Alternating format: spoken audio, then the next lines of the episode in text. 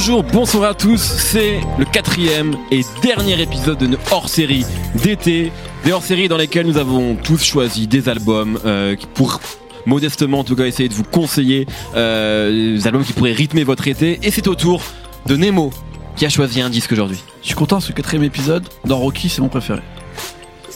Nemo, le Rocky Balboa de No Fun, c'est tout de suite. I'm from that number one crew in your area. I ain't bullshitting, them corners I be hitting. Diamond in the back, sun rooftop, digging the scene, how the players lean. And to them hoes that be out there strolling, you know I'm rolling. Mais en même temps, le quatrième Indiana Jones, c'est le pire. Eh, c'est souvent le pire, le 4. hein. J'ai choisi juste Rocky parce que c'est le seul qui est mort. Le parrain 4 il n'existe pas. Le parrain 4 n'existe pas encore. En général, Et l'épisode 4 de Star Wars par contre euh, il est mortel. Oui, mais parce que Ouais, ils ont c'est le premier, Mais en vrai, c'est- le premier, monsieur. Pour nous, c'est compliqué. C'est déjà compliqué. C'est déjà une émission compliquée. Simplifions tout ça, Nemo, de quoi vas-tu nous parler? Eh bien, je vais vous parler d'un rappeur. En fait, dans nos épisodes, depuis le début, on parle de l'été, mais on évite tout ce qui est évident dans l'été.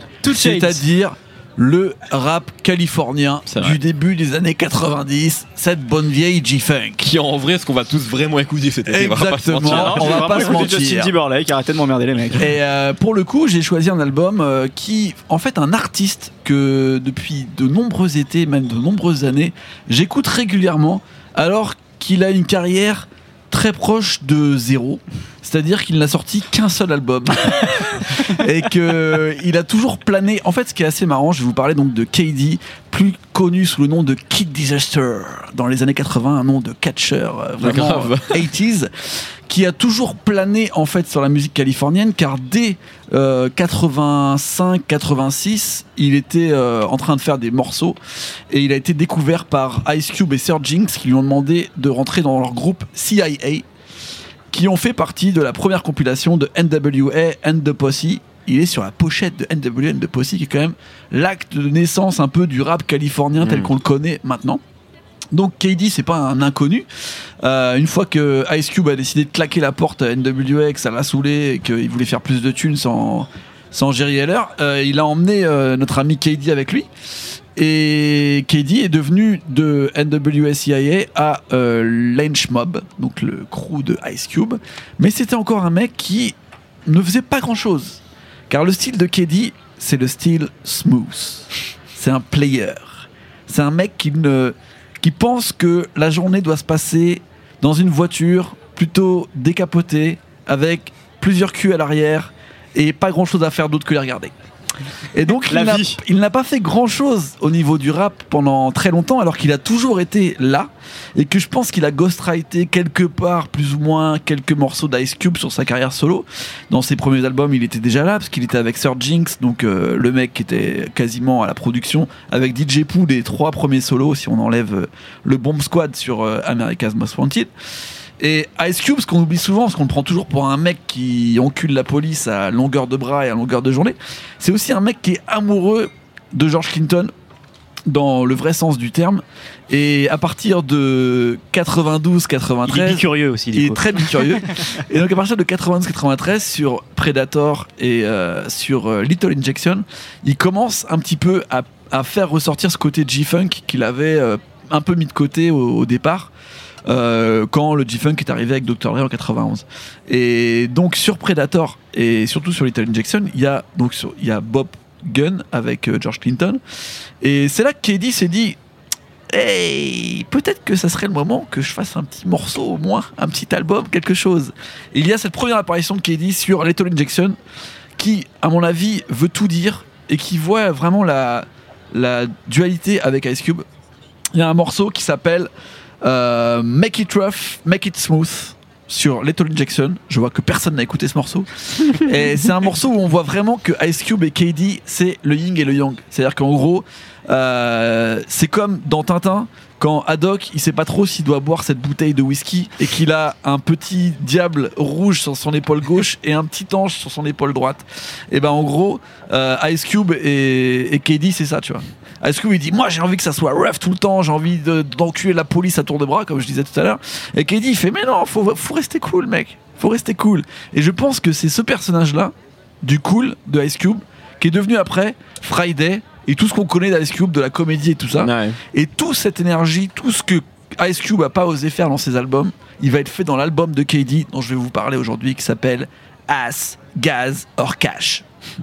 No wine rice for free man. No one. En gros, tout le concept de l'album c'est personne ne rentre dans ma bagnole gratuitement. Et normalement, le truc dans le hood, c'est qu'on dit gaz, as or grâce. Genre, soit tu payes le- l'essence, soit peut-être il va se passer un truc entre toi et moi, soit euh, tu me files de la weed. Euh, notre ami KD, il a zappé la weed, ça l'intéresse pas, c'est que du cul ou que de l'argent. Et en gros, ça résume très bien cet album qui ne parle exclusivement que de cul, mais d'une manière euh, très smooth, tu vois. C'est-à-dire que moi, vous me connaissez ma grande passion pour Too Short et ses histoires grivoises, mais il y avait toujours un côté un petit peu euh, souteneur, un petit peu violent, on va dire. Il n'y avait pas une grand, un grand amour. Ah, C'était un un, peu. macro, hein. C'était à l'iceberg slim. Oui. Alors que lui, KD, il est dans cet esprit un peu souteneur, mais plus player. C'est-à-dire que tout est cool et ses modèles, tu sens que c'est slick Rick. Tu sens que c'est des mecs qui sont tout le temps un peu t'embobiner, tu vois, de te triquer. Il a un morceau, il dit genre, mais non, je, je suis pas un hustler, je suis pas un joueur. En fait, pendant tout le morceau, il dit qu'il a un hustler de fou, mais il arrête pas de t'embobiner à dire qu'il ne l'est pas, tu vois. Mm. Et tout l'album est, est là-dessus. Et en plus, il est complètement dans cet esprit très funk, très cool. Il y a un morceau qui s'appelle Eating Corners où il parle de rouler en décapotable. Un morceau qu'on retrouve d'ailleurs dans Friday au moment où Smokey est en train de manger des céréales avec notre ami Ice Cube. Et, tout est basé sur cette ambiance très funk à la fois années 80 et euh, fin des années 70 de George Clinton. Il y a un morceau qui résume bien ça. C'est un morceau qui est une reprise de The Time, le groupe, euh, enfin les, associés de Prince euh, dans les années 80, dans lequel d'ailleurs c'est totalement une reprise puisqu'il a invité Maurice est le chanteur de The Time, à venir faire le refrain et à refaire le morceau. Et tu sens cette ambiance où euh, ils sont à moitié en mode Rick James, tu vois, mais rappent, tu vois. On sait plus trop où se situe la, la, frontière par rapport à tout ça. Et c'est ça que j'adore cet album, c'est que tu sais que c'est un one shot, que KD il a tout donné dessus, qu'on le reverra quasiment jamais après, mais c'est tellement smooth. Il va te dire que c'est le meilleur rappeur possible et imaginable alors que c'est totalement faux. Il va te raconter qu'il est amoureux de la mère de son meilleur pote et qu'il sait pas trop comment faire parce qu'il a vraiment envie de taper sa. Les Voilà. mains de siffleur. Ouais, ouais, mais en pire parce que c'est vraiment son pote euh, du hood, tu vois, donc euh, c'est compliqué de dire qu'il est amoureux de sa Stifler, mère. Et euh, il a un autre morceau où il reprend Bismarcky qui s'appelle Make the Music with Your Mouth. Mais bien sûr, avec la bouche, il fait d'autres choses. Et ce morceau commence avec un Barry White totalement faux qui est là genre Oui, nous sommes dans une situation de chambre délicate. et après il part il reprend vraiment le refrain de Bismarcky genre Make the music with your mouth, biatch. Et en fait, il a une ode à la fellation qui est quand même très bien écrite pour l'époque de 94 et qui encore maintenant résonne dans ma tête, tu vois, et qui, et qui vraiment me donne envie de mettre ce morceau tout de suite. Et il y a d'autres morceaux euh, vraiment incroyables. L'album continue et il y a surtout en fait dans ce bordel euh, de comme ça de, de lancement euh, super euh, été, on retrouve George Clinton, non pas George Clinton, on retrouve Bootsy Collins et Bernie Worrell sur qui est deux morceaux, Ce qui est pas loin de George bien Clinton. sûr, et qui, qui, qui respecte vraiment ce côté genre euh, grandiloquent, tu sais, on met des costumes, on s'en bat les couilles, mais dans On vient le de hood- quoi. Ouais, voilà, mais dans le hood de Californie, tu vois, vraiment. Et finalement, dans les années 90, à l'époque du G-Funk et tout, il n'y a, pas un album qui a été aussi loin dans la collaboration avec le vrai P-Funk, en fait. Finalement, à chaque fois, c'était plutôt on Qui était prend la les source du. G-Funk, euh, de Dr. Dre, euh, de tous ces mecs-là. Exact, et je trouve que là, c'est une vraie déclinaison euh, dans les années 90, dans, le, dans la Californie des années 90, de ce qui était le P-Funk, de ce qui était The Time, Prince, Rick James au début des années 80. Et on ressent tout ça dans cet album, et de savoir qu'il a une vie un petit peu... euh, voilà, un album en 94 qui parle euh, que de cul sur l'arrière de ma voiture et qui va finalement avoir une résurgence dans Friday qui est genre peut-être euh, le déclencheur d'une nouvelle carrière pour Ice Cube et d'un moment il va se dire euh, ça y est maintenant today was a good day. Mm. on pose les armes on arrête la mitraillette maintenant je vais faire mourir mes enfants pour faire autre chose. En fait il y a plein de choses qui font que cet album est charnière sans que personne s'en rende compte. C'est un album qui est absolument introuvable que vous pouvez acheter chez les Russes à 50 euros. Euh, c'est une copie bien sûr impossible à trouver. Vous pouvez avoir peut-être une cassette Mais, euh, mais c'est un album qui est facile à trouver sur euh, les réseaux de streaming, merci à eux, et sur euh, YouTube par exemple. Et je vous recommande parce qu'il a, il a une histoire, il a une façon de faire, et s'il y a un seul truc qu'il faut retenir, c'est que notre ami KD, il a bien sûr disparu après, parce qu'il s'embrouille avec Ice Cube comme quasiment tout le monde. Donc il a arrêté de faire de la musique, mais il est réapparu sur un seul album en 98, sur l'album de Devin the Dude, qui s'appelle The Dude. Il est sur deux morceaux. Et tu vois que c'est Devin qui l'a invité et qui lui a dit KD, ton album est hyper important pour ce qu'est ma musique. Mm. Et après, si vous connaissez Devin de Jude, qui est peut-être l'épicurien le plus important du rap, euh, jusqu'à faire Fuck You sur l'album de Dr. Dre que tout le monde connaît par cœur, mais personne sait que c'est Devin de Jude qui a fait le refrain. Et, euh, et en fait, il y a eu comme une passation de pouvoir comme ça, où euh, le Californien, qui était un peu l'épicurien marrant, qui avait récupéré tout ce que j'aime bien dans le rap, c'est-à-dire les flows un petit peu cool de Slick Rick, de Dana Dane, de même Smooth B, les mecs que je peux écouter pendant des heures, t'as l'impression qu'ils sont en train de t'embobiner à chaque fois qu'ils parlent. Ah, tu veux pas acheter ma montre, regarde, après on va partir avec une meuf dans une bagnole de ouf, viens avec nous, mec. Et tous les étés, je me mets ça parce que je me dis, peut-être qu'une aventure peut encore partir, même si ça date de 94, même si c'est de la G-Funk qu'on a tous écouté de papa 80 fois, KD, il a un truc de plus qui fait que dans ses histoires, quand il te raconte que tu vas souffler dans ma trompette comme Miles Davis, t'as vraiment envie d'y croire. C'est pas comme quand t'as Lil Yachty Lil qui parle de son putain de violon. Là, tu sais que c'est réel, tu sais que les références sont belles, sont propres. C'est KD, c'est le mec dont personne ne parle jamais et qui pourtant est à la source de plein de choses. Merci à Ice Cube de l'avoir sorti ce bel album, ce qui produit quand même beaucoup de choses dessus. Et à mon avis, ça a donné un petit peu ce côté plus cool que Ice Cube essaye pas toujours de, de vouloir mettre en avant, qu'il a après lâché à fond dans ses films.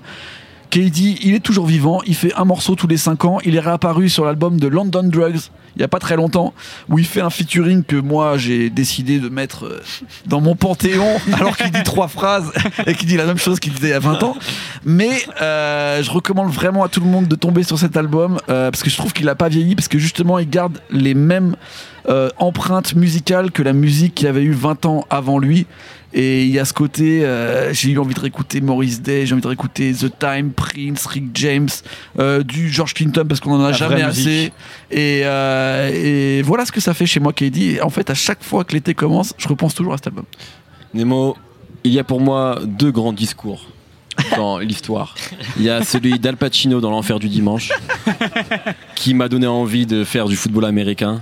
Et il y a ce que tu viens de faire, Nemo, qui me donne envie d'a- d'aller m'endetter là tout de suite et d'aller acheter un cabriolet. Ah, voilà. Bravo, C'est Nemo. exactement ce que voulait Keddy. Keddy, si tu nous écoutes, tu es invité dans toutes nos putains d'émissions françaises, n'importe laquelle tu viens, on te prend comme un roi et vraiment, on va faire les pires soirées de l'histoire. En, rev- en revanche, j'ai aucun budget pour te payer. Euh, merci beaucoup en tout cas. Euh, merci à tous les trois. Je vais prendre un peu le temps quand même, Jules, de dire merci parce que c'est la dernière. Là, c'est vraiment la dernière émission. Je voulais quand même déjà remercier, bah déjà Jules et Sébastien qui sont en gros les deux réalisateurs euh, de l'émission et sans qui évidemment nous ne pourrons rien faire. J'aimerais remercier les deux producteurs, Joël et Gabriel, qui ont monté Binge Audio et qui nous font confiance et qui nous donnent carte blanche. C'est quand même grâce à eux qu'on peut faire des émissions de 30 minutes sur l'île Boussy. Donc grand, grand, grand merci à eux. Euh, évidemment euh, alors aux gens qui nous ont accompagnés, notamment chargés de production. Il y avait l'année dernière Iris Olivo, il cette année Elsa Neves et Camille Régache qui font un travail euh, énorme. J'espère que je prononce très bien leur nom de famille. Sinon, je m'en excuse. Merci au studio de l'antenne euh, chez qui nous avons enregistré tous les épisodes de cette saison avec qui ça s'est extrêmement bien passé. Merci évidemment à l'équipe. Merci au jeune Brice. C'est moi. C'était cool, c'était bien Brice cette année. Très bien. Tu, ça va, tu te fais ta place Ça va. J'es- J'espère mettre un peu moins de E euh, à l'avenir, Et mais tu Bah, passes en CM1 ou pas l'année prochaine j'attends encore le, Eh, le Pour une conseil fois de que je suis pas classe, le plus jeune, hein. les gars. Insupportable. Mickey, Euh, merci évidemment à Nicolas Pellion, merci à Raphaël Dacruz, merci, Merci à à, toi. Nemo, merci aussi aux collaborateurs réguliers parfois qui viennent comme Maxime Le Bizet, euh, on a eu Yerim Sar, Wafam Amesh et d'autres que, que j'oublie. Euh, merci surtout, surtout, surtout aux gens euh, qui écoutent les émissions de manière assez régulière et qui sont, j'ai l'impression, de plus en plus nombreux. Euh, là, c'est Nemo qui applaudit les gens, bravo et tu as entièrement raison. Euh, merci à vous, mes chéris, d'avoir fait de No Fun le premier talk show de France. Pardon, je me prenais. C'est mon côté I wanna be Hanouna, tu vois. Euh, la semaine prochaine, on ramènera des nouilles dans l'émission. Euh, Enfin, l'année prochaine, pardon, c'est la grosse, euh, la grosse nouveauté. Je vais faire des trucs horribles avec vous et avec vos caleçons. Non, un grand, grand merci, merci vraiment aux gens. Là, on a fait un enregistrement qui a duré très longtemps. Il est 22h42. Il y a des gens qui sont là pour nous écouter. Ça fait vraiment très, très plaisir. Et c'est pas, comme je l'avais dit l'année dernière, c'est pas normal pour nous d'avoir des gens qui nous suivent, etc. et qui sont toujours là. Donc ça fait très plaisir. Merci beaucoup. Si tout va bien, euh, si Édouard Philippe le veut, nous serons de retour à la rentrée. Euh, gros bisous, bonnes vacances et à très bientôt. Bye.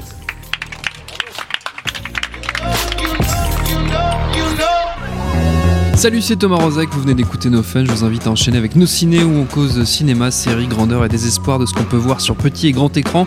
On parle fort, mais on a bon cœur. Ça s'appelle Nos ciné, c'est un podcast du réseau Binge Audio.